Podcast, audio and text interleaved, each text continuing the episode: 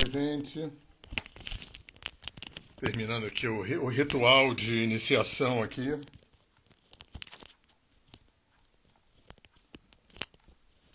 Boa tarde para vocês, um bom fim de semana. E mais esse tema, né, que é um tema que dá muito ibope, né? É, relacionamento e, e, vida profissional, financeira e econômica são dois temas que que as pessoas, né? Eu acho que são as três coisas que mais fazem as pessoas procurarem terapia, né? É saúde, saúde física e mental, é a saúde financeira, econômica e profissional e a saúde dos relacionamentos, que são três temas é, bem humanos, né? Bem da nossa humanidade. E eu estou sempre olhando o meu canal de vídeo para não correr o risco de estar tá me repetindo muito, né? Aquilo que eu falei na live retrasada, que ninguém tem tanto assunto assim para ser inédito o tempo todo, né? Inclusive, meu querido Marcelo Pergamin, Perganin é, sugeriu que vocês sugerissem temas. E aí, no dia que eu falei isso, veio esse tema, relacionamento à beça, né? Porque relacionamento é uma das coisas mais desafiadoras da nossa história. Oi, Caterine. E eu queria é, abordar aqui esse assunto é, é, trazendo um, um, uns pontos de vista um pouco diferentes. Né? Não muito diferentes para quem está na bolha terapêutica, para quem é da bolha holística, mas no cômputo geral, né, é, fazer como eu sempre faço aqui nessa função que eu me outorgo de fornecedor de material para reflexão. Né? Eu sempre falo daquela frase de Buda, que não é assim como eu vou falar, mas a ideia é exatamente essa. Né? Não acredita em nada que eu falar e experimenta. Se funcionar, funcionou. Se não funcionar, segue em frente. Wilson Padua, saudade de você. Doido para ir para São Paulo. Klaus, abraço também, saudade de você. Então, é, eu queria começar com uma frase do Capra, que não é exatamente assim, porque eu não decorei a frase. Eu não sei bem ao certo se é do Teia da Vida, é, não é do, do, do, do tal da física, é, ou é do Teia da Vida, ou é de uma, uma realidade incomum, uma coisa assim. Mas enfim, o que interessa é a ideia da coisa. Ele diz o seguinte: é, a, a, conexão, a relação entre as coisas, ele chama de coisas nós, é mais importante do que as coisas em si, porque as coisas precisam se relacionar para descobrir que são um. E tem um, um, outro, uma outra frase que foi me dita uma vez por uma pessoa que foi meu professor. Foi meu professor, foi meu sócio, uma pessoa que foi muito importante nessa minha caminhada, que ele dizia num curso que o primeiro presente que a gente recebe quando sai da barriga da nossa mãe é um espelho colado no peito. Então a gente passa a vida inteira vendo o nosso reflexo no outro e refletindo o outro no espelho que está no nosso peito. Bom, quais são as inferências que eu tiro é, de, dessas duas ideias, né? Da frase do Capra, onde ele coloca a, a importância das conexões acima de tudo. Aliás, isso eu estou lendo aqui, eu vou mostrar para vocês. É uma Bíblia esse livro, né? Esse é um livro do Capra. Eu acho que deve estar ao contrário aí para vocês, né? A visão sistêmica da vida. É um compêndio, é um calhamaça, é uma Bíblia esse livro. É uma Bíblia. Onde ele fala exatamente isso, né? Da, da, é da supremacia das conexões. Né?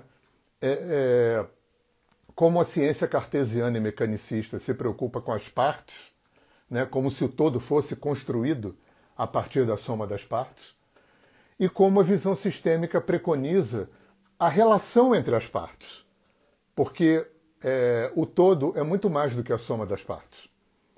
Então, eu acho que a gente tem uma chave aí. Né? E essa questão do espelho também, para mim, foi uma grande chave. Então, qual é, o raciocínio, qual é a minha inferência disso aí? É, nós temos uma dimensão inconsciente gigante né? As pessoas que me conhecem, que já fizeram curso comigo, vamos ouvir mais uma vez essa história, mas eu acho que tudo acaba sempre caindo aí. Eu acho que esse é o, o nó, né, o desafio fundamental da nossa história de seres humanos, é o fato de que 90 e muitos, e sei lá quantos por cento de nós estão vivendo aqui agora e a gente não participa conscientemente. Eu não sei por que quem quer que seja Deus fez assim, mas o fato é que é assim. Isso já é conhecido é, né, milenarmente pelos orientais, pelos africanos, pelos, pelos indígenas, na nossa cultura greco-romana, os gregos já tinham essa percepção do inconsciente. Freud populariza isso, né? Freud traz a temática do inconsciente e joga ela dentro né, do inconsciente coletivo ocidental como um dado importante. Né? Eu acho é, o que eu venho estudando das culturas orientais ao longo desses 40 anos é que dentro dessa cultura, e, e, com os nativos africanos não é diferente, claro, cada um dentro do seu paradigma cultural. É, a vida para um oriental tem três pontos que são o, o tripé: é a impermanência, a, a reencarnação e esse, esse ponto que eu estava falando. Isso compõe esses três é, aspectos do, do da, a visão de mundo de um oriental se compõe desses três pontos. Isso é muito fundamental. É... Então, partindo desse princípio do inconsciente, se a gente considera que 90 e muitos por cento de nós é inconsciente, e é, é inconsciente em todos os níveis, quando você olha para dentro do teu corpo, é, praticamente tudo é inconsciente para você. Né? A gente só percebe que o coração bate quando bota a mão, só percebe que respira quando presta atenção, e quando a gente fica doente, a gente ganha um pouco mais de consciência corporal porque dói. Fora isso, tem universos acontecendo. Eu não vou nem entrar na questão do mundo subatômico, do mundo molecular. Vamos ficar brincando só do mundo celular para cima. Tem galáxias dentro de mim né? Atividade endócrina, atividade é, do sistema nervoso, tem uma usina é, elétrica na minha cabeça, mandando inputs para o corpo inteiro. É, tem movimento, motilidade, como a medicina fala. Né? Tudo dentro de mim está em movimento. Circulação, linfa, líquidos intercelulares, célula, comunidade de células morrendo, se relacionando, se comunicando, se reproduzindo. Eu não sou consciente de nada disso. Nada disso.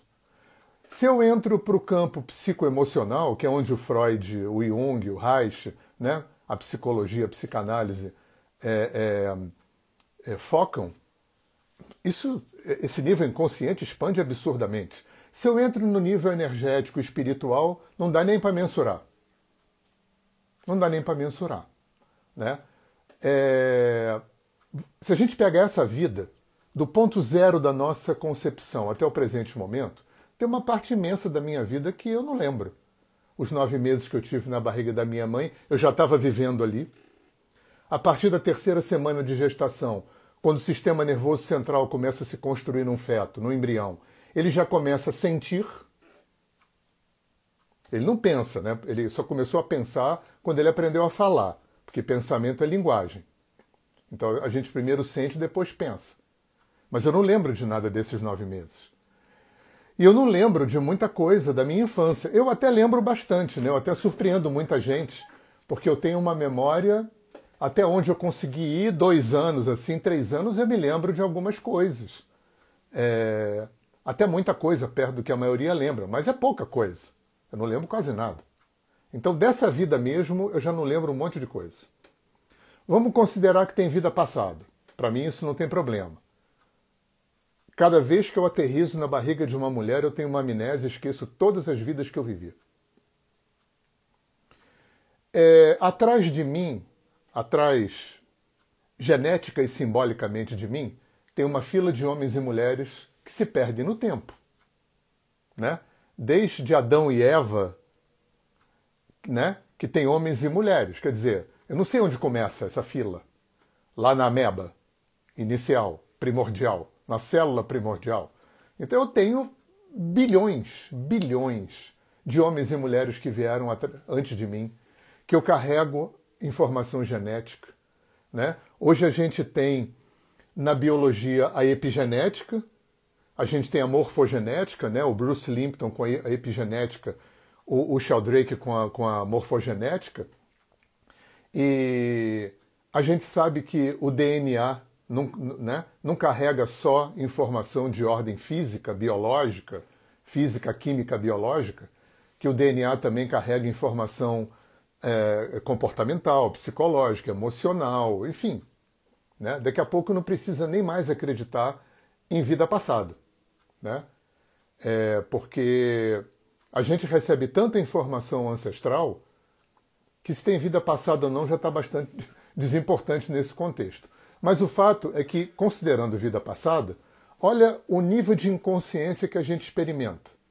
Eu sou pouquíssimamente consciente do meu corpo físico, do que acontece aqui dentro, quase nada. Eu sou muito mais ainda inconsciente do meu mundo psicoemocional, mais absurdamente inconsciente ainda quando eu entro nessa esfera energética e espiritual que não dá nem para mensurar, não dá nem para ter uma referência disso. Eu não lembro nada do que eu fui em vidas passadas. Eu mal conheço os meus ancestrais, porque dos meus avós. Eu até conheci uma bisavó, mas ela morreu, eu era muito pequeno. Então, dos meus avós para trás, ninguém. Eu não tenho a menor ideia de. Né? Eu tenho uma vaga ideia de quem eram, até os meus bisavós. Dali para trás, não sei mais quem é. é. Eu vou colocar mais um dado aqui, enfim, para quem, quem tem é, abertura para esse fato, cada vez que eu durmo, eu acordo no astral, encontro gente viva, gente morta, trabalho, aprendo, tenho meus mestres, ensino, aprendo. Quando eu aterrizo na cama de manhã, eu esqueci tudo. Então, um terço da minha vida eu passo vivendo e esqueci. Eu estou falando tudo isso só para dar uma dimensão é, é, é, absurdamente ampla do inconsciente, não do inconsciente freudiano, mas de tudo aquilo que é inconsciente para a gente, que é muito mais do que o inconsciente freudiano, é gigantescamente maior.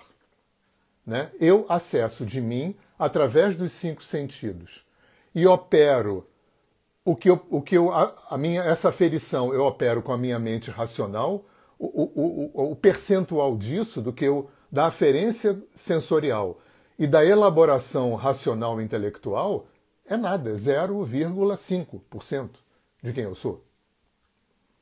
Então, se Papai do Céu fez assim, Papai do Céu também forneceu ferramentas, instrumentos, né, é, é, é, acessos para que eu abrisse é, vias de acesso para esse inconsciente. Por quê?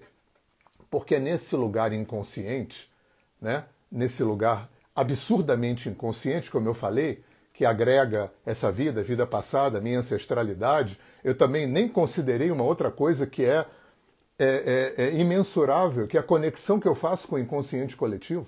Eu tenho duas antenas aqui que estão ligadas na mente universal, na, na, no, no, no, no inconsciente universal no campo morfogenético planetário, no inconsciente coletivo planetário. Na verdade, tem vários inconscientes coletivos que se sobrepõem. Tem, tem, tem o familiar, tem o, o, o municipal, o estadual, o, o, o nacional, o, planetário e por aí vai, o galáctico. E, é, é, não tem nem como saber isso. E nesse inconsciente reside a maior parte das origens, causas e, e raízes do nosso sofrimento e da nossa limitação.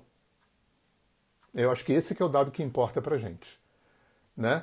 Aonde mora, onde, né? Nesse inconsciente tem um HD, tem uma caixa preta, aonde moram nossas pendências, basicamente nossas pendências. Eu vou falar só do lado ruim, porque a gente não, faz terapia por causa do lado bom, né? O que tá bom tá bom, se agrega na expansão do nosso ser. Então eu vou me ater mais na sombra, do, no, né, no que é difícil para a gente, naquilo que não está resolvido. que a gente procura terapia para isso, a gente procura meditação para isso, a gente procura filosofia e religião para isso. Né?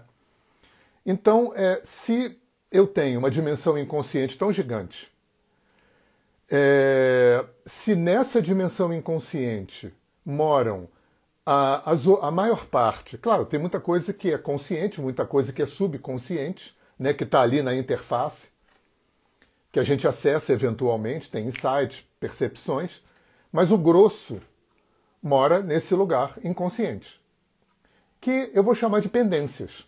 Pendências é o quê?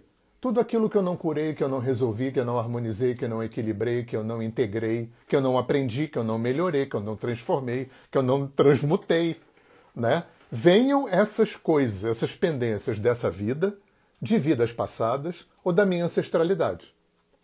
Porque existe uma força no universo, é, no meu olhar, né, no que eu entendi, por exemplo, é, do conhecimento oriental, que é o que eu conheço mais, que eu tenho mais afinidade, é, a força motriz é, é, nuclear, né, a espinha dorsal do movimento do universo, é a autorregulação.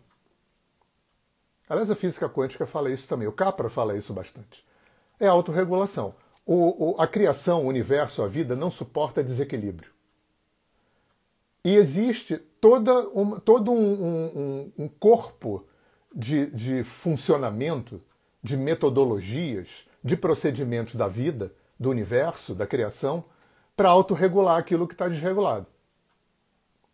Isso acontece por várias vias. Né? Eu falo muito isso nos meus cursos e, nas, e nos meus vídeos.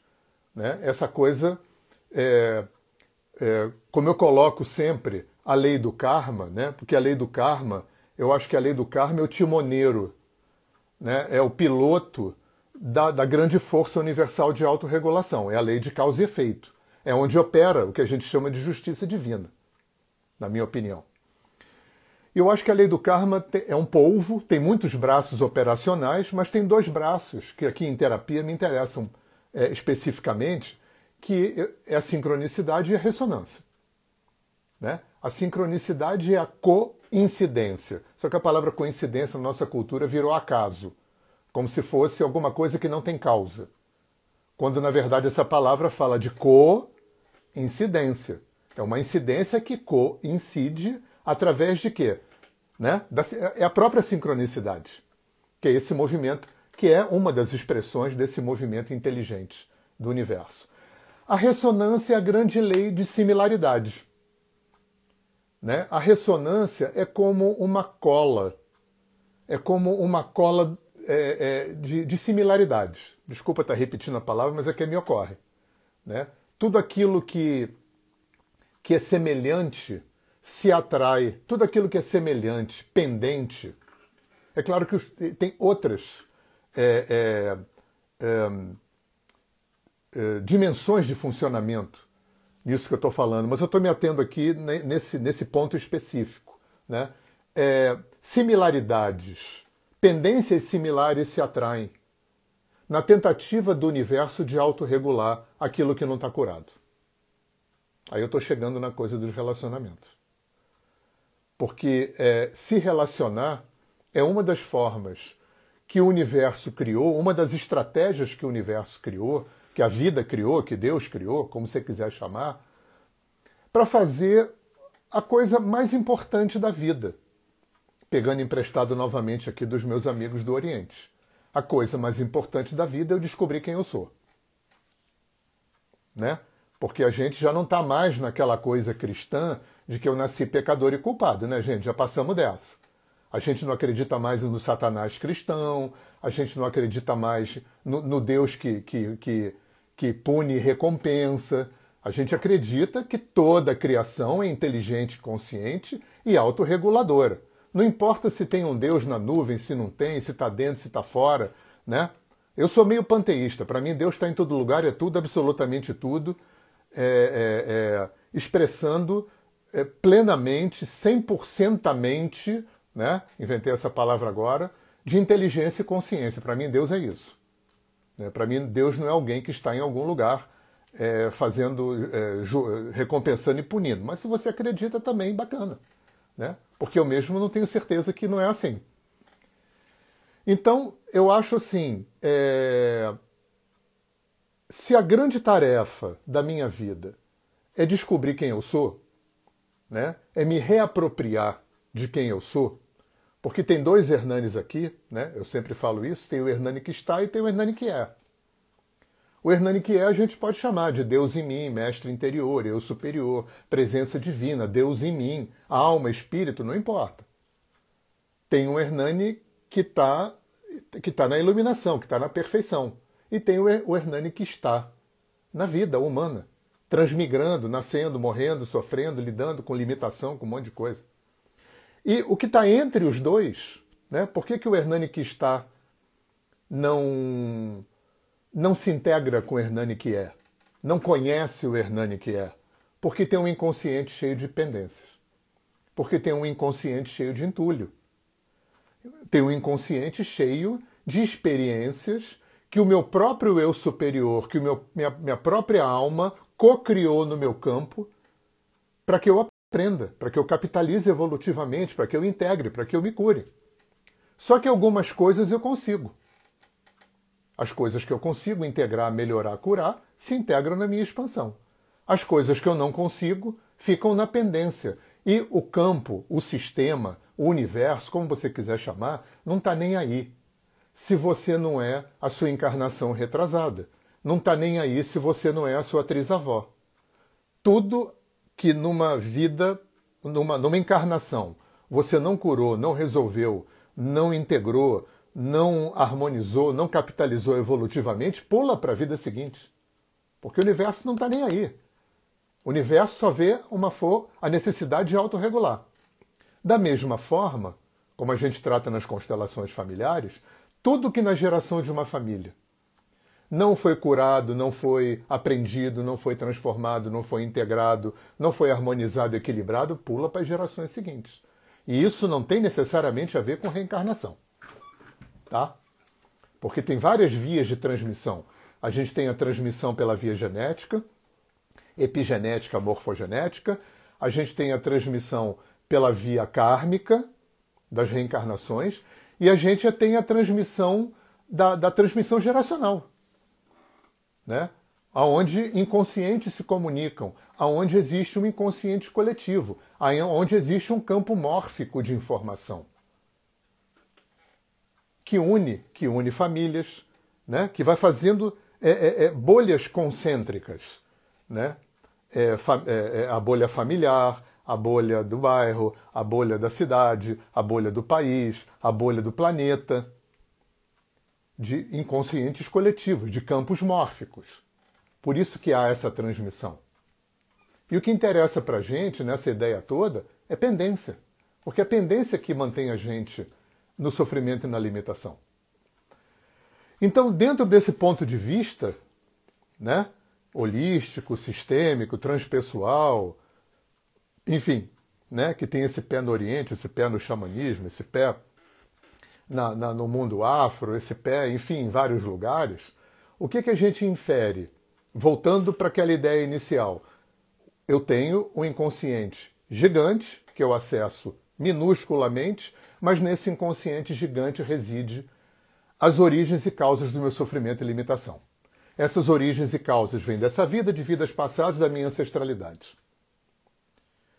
É, como é que eu chego lá?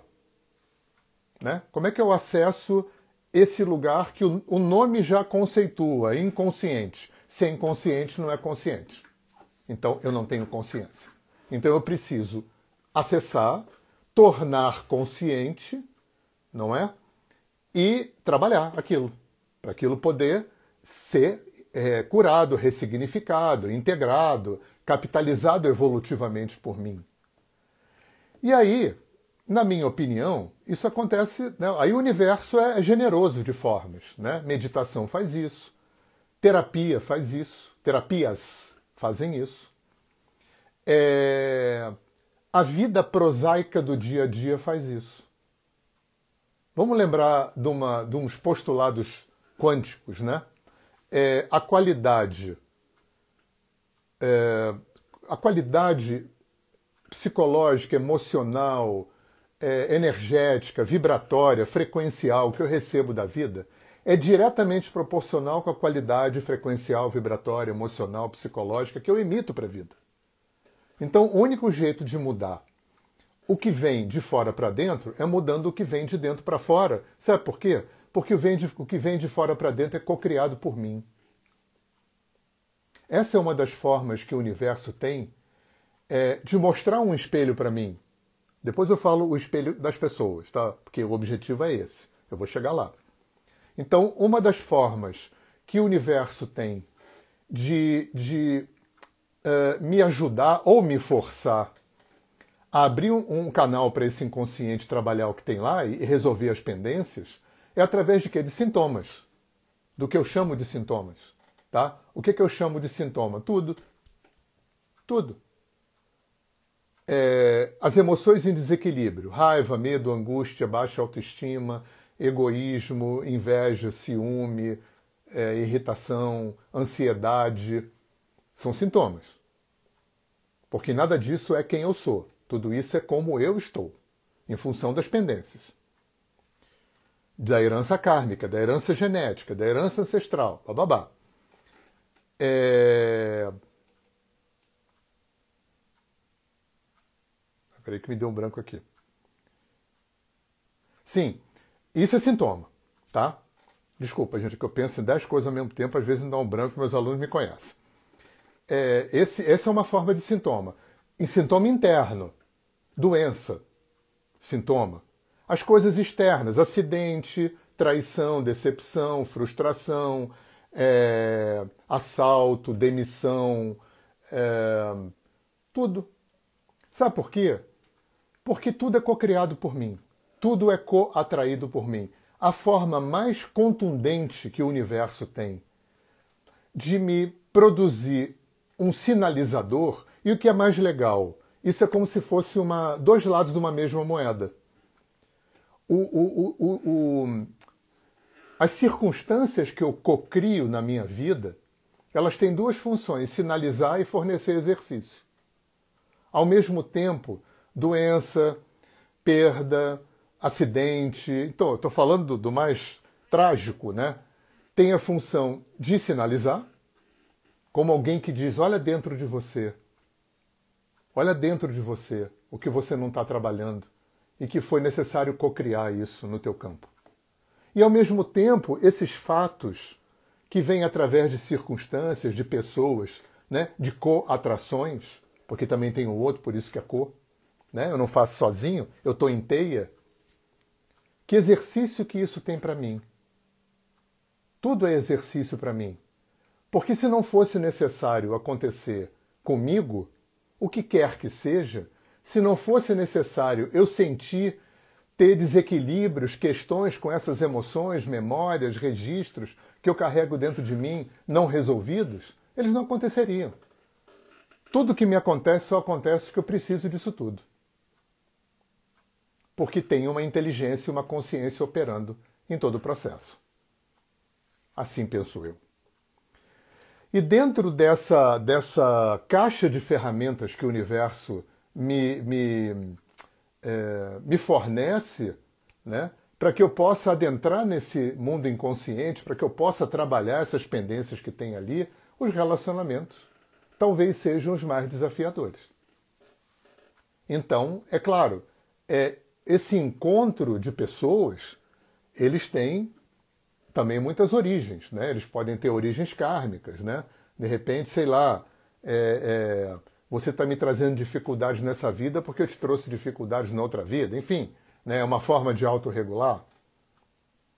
É, de repente, eu estou é, é, manifestando pendências, questões não resolvidas dos meus ancestrais e existe alguma similaridade entre a gente e a gente se co-atrai através dessa similaridade que a gente chama de ressonância, né? Para ver o quê? Para ver se material inconsciente pode vir para a tona. Porque, na minha opinião, todo o universo trabalha para isso. Se a coisa mais importante, talvez, mais desafiadora, mais dificultadora da vida é o fato de que existe um inconsciente, e lá é que reside a grande parte da força motriz que me produz sofrimento e limitação, me parece que a coisa mais importante da vida é que esse material venha para a consciência. É só você perceber como a humanidade e as suas civilizações têm, ao longo da nossa história humana, produzido é, medicinas, psicologias, religiões, espiritualidades e filosofias, que eu chamo do, da, da, minha mesa, né? Do, dos quatro pés, aonde se constrói é, o viver da humanidade. As medicinas para tratar do corpo, as psicologias para tratar da mente das emoções, a filosofia para tratar do intelecto, né, da inteligência, e, e as religiões e a espiritualidade para tratar do espírito do homem. Mas no, no, no, no frigir dos ovos, todos esses caminhos, eles existem, na minha opinião, é, por duas razões. Página 1, o sofrimento a constatação do sofrimento. É, Buda falava uma coisa muito interessante, né? A gente sofre quando não tem e quando tem sofre porque vai perder, porque vai perder. Então a gente sofre desde do, do, do momento zero do nosso nascimento até a morte. Vai sofrer, não tem como, vai sofrer. Né? Sofrimento físico, psicológico, emocional, moral, né? é, é, para nascer já não é uma coisa tão confortável, né? Morrer, na maior parte das vezes, também não, a não ser que você dê a sorte de morrer dormindo. Então, o sofrimento é inerente a viver. Isso é página 1. Página 2, o inconsciente. Então, na minha opinião, essas duas coisas é que mobilizaram a humanidade para desenvolver é, tudo. Tudo. Porque, direto ou indiretamente, liminar ou subliminarmente, né, é, é, de alguma forma, né, toda a ação humana tem um pé nesses dois lugares. No fato de que sofrimento é inerente e no fato que é inconsciente de que existe o um inconsciente, que a grande maioria da população nem sabe disso. Mas é de lá que vêm todas as, as questões que exalam na nossa vida. Né? Aquela, aquela premissa quântica que eu falei. Né? O fora é um produto do dentro. Para mudar o fora tem que mudar o dentro. A qualidade que você recebe do fora é diretamente proporcional à qualidade que você emite para fora. E para mudar o que você recebe de fora tem que mudar o que você emite para fora. E nenhum desses caminhos, nem as religiões, a espiritualidade, é, é, as medicinas, a filosofia é para mudar o fora. Tudo isso é para mudar o dentro. Tudo isso é para curar, para ressignificar, para transmutar, para melhorar, para expandir. É, na física quântica a gente fala, a gente não, eles falam, que né, o centro do universo é onde você está. E aí sempre me ocorre uma coisa que é muito oriental, muito chinesa, né? quando se fala do tal. Tem duas realidades acontecendo aqui. A realidade, que aí o chinês vai chamar de tal, é, de vez em quando dá umas paradinhas aqui que internet da roça, tá? Então tem a realidade acontecendo aqui e tem a realidade que eu construí. Então tem né, essa dialética no mundo oriental, ela é a espinha dorsal do pensamento, da, da filosofia, da espiritualidade, da religiosidade, da teologia oriental, da filosofia, é essa dialética, absoluto relativo. Existem duas realidades acontecendo aqui a realidade e a que eu fabrico o tempo todo, a que eu vou fomentando. E vou fomentando com o quê? Basicamente, com as pendências. O que, que compõe o meu caráter e a minha personalidade num sentido oriental? É claro, eu estou falando só do lado ruim, tá? É claro que tem o outro lado, tem as nossas é, vitórias, tem as nossas conquistas, o nosso conhecimento, sabedoria, experiência, tem tudo isso. Mas é, as pendências têm uma voz muito alta, né? Eu falei na live passada, vocês lembram naquele filme Quem Somos Nós, que é um filme que tem uns 15 anos, e aquele neurocientista de Harvard, se eu não me engano, dizendo que as mais modernas pesquisas da neurociência é, descobriram que o cérebro né? a mente não, o cérebro não opera reconhecendo a diferença de passado e presente. Gente, essa é a própria expressão física, né? física, química, biológica da autorregulação. Tudo aquilo que não foi curado, resolvido, integrado, melhorado, capitalizado evolutivamente, está dormindo como uma listinha no teu travesseiro. Como as origens e causas disso são em grande parte inconscientes, o universo fica trabalhando o tempo todo. Só que nós somos, como enquanto cultura eh, ocidental, né, em função de dois mil anos de igreja, em função desse olhar cartesiano e mecanicista, nós somos muito analfabetos disso. Muito analfabetos. A gente está se alfabetizando a partir do, do, final do século XIX. Quando vem Freud, quando vem Kardec, bababá, aí vem, a, aí vem Jung, vem Reich, aí vem a física quântica, aí nos anos 70 vem os orientais que, que entram na, na, na, cultura ocidental, aí mais depois um pouco vem o xamanismo.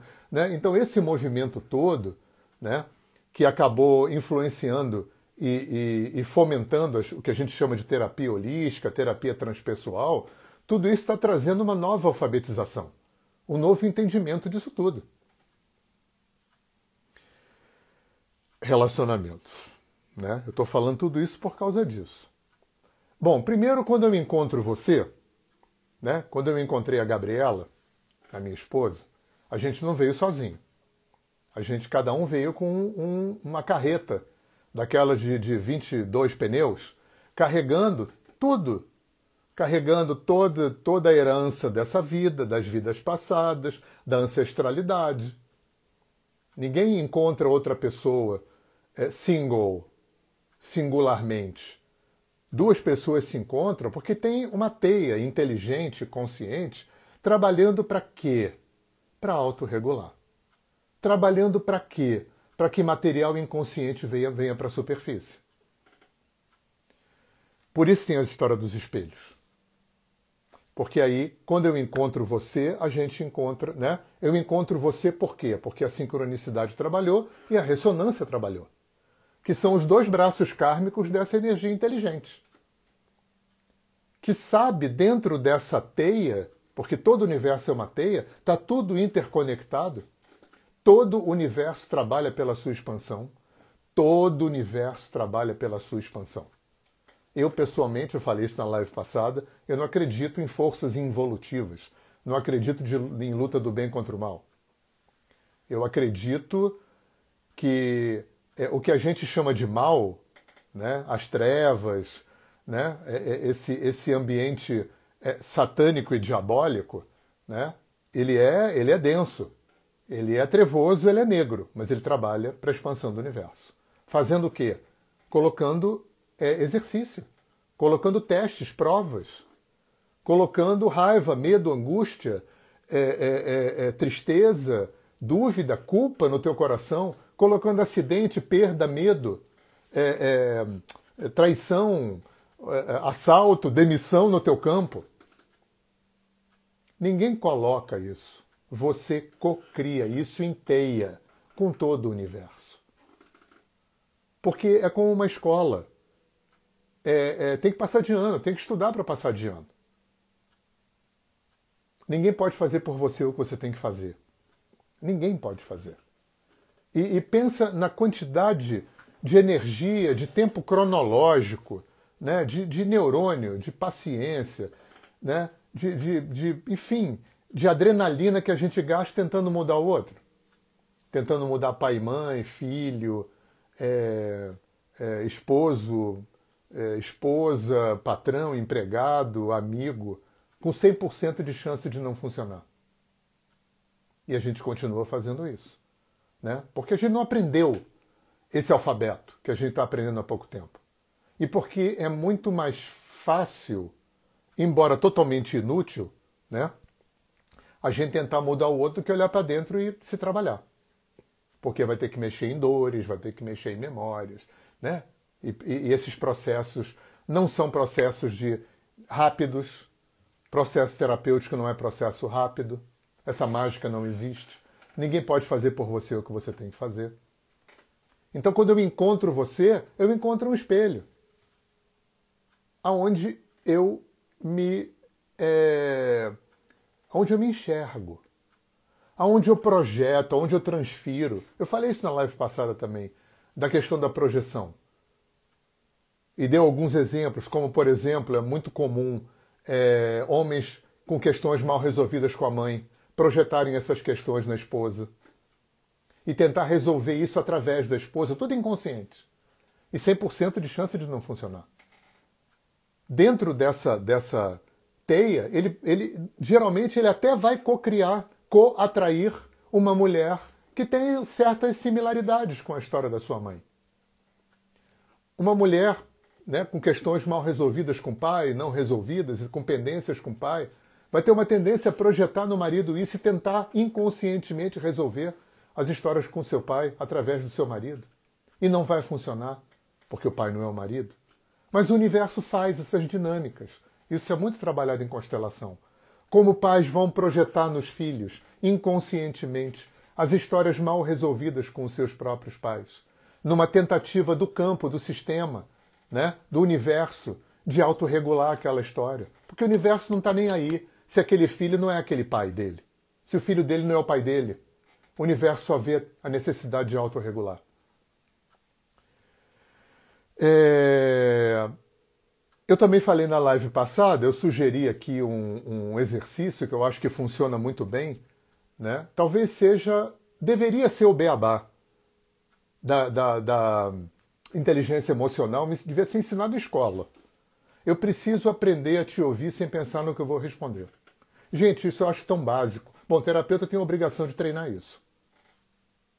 Agora, todo ser humano deveria treinar isso a vida inteira, porque não é fácil. Assim, na teoria é fácil. Agora, quando o bicho pega, quando você briga, né? Por que, que você briga? Porque você quer ter razão. Nem lembra daquela frase? Você quer ser feliz ou ter razão? A gente quer ter razão, gente.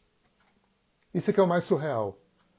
Porque a gente já tem autoestima tão baixa, tão não, a menos-valia, tão pouco amor próprio, que se ainda a gente não tiver razão, é uma merda. É uma merda. Então, é, é, como a gente, como nós somos muito analfabetos disso tudo aqui que eu que eu estou compartilhando, aonde acaba caindo os nossos conflitos? Lembra? É, o Hermann Hesse falou, o Jung falou, né? Trocentos caras devem ter falado que eu só me incomodo em, com, em você aquilo que eu reconheço em mim, consciente ou inconscientemente. Porque se eu, se eu não tivesse aquilo, eu não me incomodaria com aquilo. Se eu não tivesse aquilo, eu não teria co-criado você com aquilo também. Para quê? Para que os nossos se juntassem e aquilo eclodisse e pudesse ser resolvido. Mas quando aquilo eclode, a gente faz aquilo que a gente aprendeu que é brigar. Porque foi isso que a gente aprendeu. Brigar. A gente não sabe fazer outra coisa. A gente não sabe ouvir sem pensar no que vai responder, porque a gente precisa ter razão e precisa vencer. Porque culpa é uma culpa é um, um, um peso grande de carregar. E a gente briga. A gente briga, não resolve aquilo se repete, se repete, se repete, se repete, se repete. Né? Aí a gente vê é, é, coisas que eu vi tantas vezes em, em, consultório. Eu acho que eu falei isso na live passada também. Né? Eu tive um casal de sogros assim que viveram 40 anos e eu não consigo viver com você nem sem você. Isso é muito trágico. Volta e meia eu atendo casais assim. Volta e meia eu atendo essa fala. Ruim com ele, pior sem ele. Ou ruim com ela, pior sem ela. Isso é doença, gente. Isso é um adoecimento. Isso é um adoecimento. Por quê? Porque nós somos analfabetos. Uma das formas é, é, é, da, na, dentro da nossa cultura mais eficiente para se alfabetizar é fazer terapia. E, eventualmente, fazer terapia de casal. E é impressionante a resistência que eu encontro quando eu atendo casal. Né? Eu vou dizer assim, 10, 20% dos casais em conflito que eu atendo que aceitam fazer terapia de casal. É impressionante. A pessoa. Porque eh, quais são as saídas que vão ter para um casal que vive mal e não se trabalha? ou vai desenvolver esse padrão neurótico, eu não consigo viver com você nem sem você. Quer dizer, eu não consigo nem me separar, nem fazer terapia de casal. Meus sogros eram assim. E é claro, essa relação acaba entrando no desrespeito, no abuso, na violência, não necessariamente física, mas na violência verbal, na violência moral, no abuso, claro. Porque é um padrão neurótico adoecido que vai que vai crescendo, né? Isso vai ganhando um dimensionamento. Ou então, se eu não consigo viver com você nem sem você e verei amiguinho, isso é a porta para pular a cerca. Se pular a cerca é um consenso, beleza, problema nenhum. Mas em geral não é. E aí vira também um adoecimento na relação. Então, fazer terapia de casal, na nossa cultura, é a saída que a gente tem e muito eficiente. Eu já vi casais reciclarem a sua relação em terapia de casal e já vi casais irem para terapia e se separarem com boa qualidade. Porque a gente, é, é, voltando àquela história, né? É, quando a gente tem um conflito e o substrato do conflito está eu não aguento, não consigo é, é, lidar com o reflexo, com o meu reflexo, que, que, que o teu espelho está mostrando para mim. Eu não consigo lidar com a ressonância, eu não consigo lidar com a similaridade dos nossos defeitos, com, né, com, com, com esse espelho que você está me, tá me colocando. E aí eu crio o quê? Resistência. E com resistência eu fico reativo. E aí a gente cria, no, cria isso, isso a neurose é, é, é, se sustenta de loopings de reatividades. Né? Aí eu falo aquela frase 45, você responde com a fase 37. Eu faço a expressão facial 93, você responde com a atitude 44. E a gente fica décadas vivendo esse looping de reatividades. Claro que não leva a lugar nenhum, que não resolve nada. E que só fomenta conflito, conflito, conflito, conflito. Que ou a gente vai se agredir fisicamente em algum momento, ou vai matar o outro, né? Ou a gente vai morrer assim, né? Aí um vai fazer um câncer, o outro vai fazer um AVC, né? o outro vai fazer um, um, um, um piripaque qualquer, porque o corpo também não vai aguentar esse nível de adoecimento. Então eu acho, voltando, porque eu estou vendo que só tenho 10 minutos aqui, é, é pragmaticamente falando, talvez para mim, né, a grande chave seria esse treinamento constante de eu preciso aprender a te ouvir sem pensar no que eu vou responder. Esse é o fundamento da CNV. Né? Eu, eu não tenho um conhecimento profundo de CNV, aliás, é uma formação que eu quero fazer. É, eu adoro o, o, o, livro do Marshall, mas eu preciso é, é, entender o que, que te motivou. Né? Eu preciso, em primeiro lugar, ver a ressonância. Né? Assumir, aceitar, corajosa e humildemente, que aquilo que me incomoda em você é o reflexo de uma coisa que tem dentro de mim. Isso aí é, é, é, é um ponto básico e talvez dos mais difíceis. Porque eu vou resolver em mim, em vez de ficar tentando mudar o outro, em vez de ficar tentando vencer o outro e ter razão. Aí você ficar tendo aquela razão e aquela história vai voltar de novo. Você vai ter que ter razão de novo. Porque ter razão não é o, o a alma do, do negócio. Né? Aí os índios americanos inventaram o bastão da fala, que é a coisa mais genial se eu tenho um conflito com você, índio sabia que conflito leva a coisa para onde? Para o ego. E quando um conflito entra numa dimensão egóica, acabou a possibilidade de resolver. Acabou, porque a dimensão egóica fica na, na, na competição.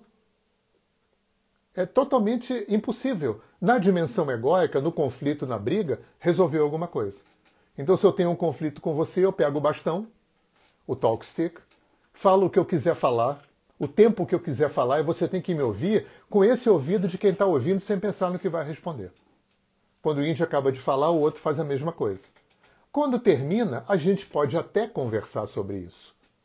Mas para o índio era muito mais importante saber o motivador do outro, a necessidade do outro, CNV, a dor do outro, do que ter razão. Porque ter razão está fora de questão. Ter razão é besteira, uma reverenda asneira.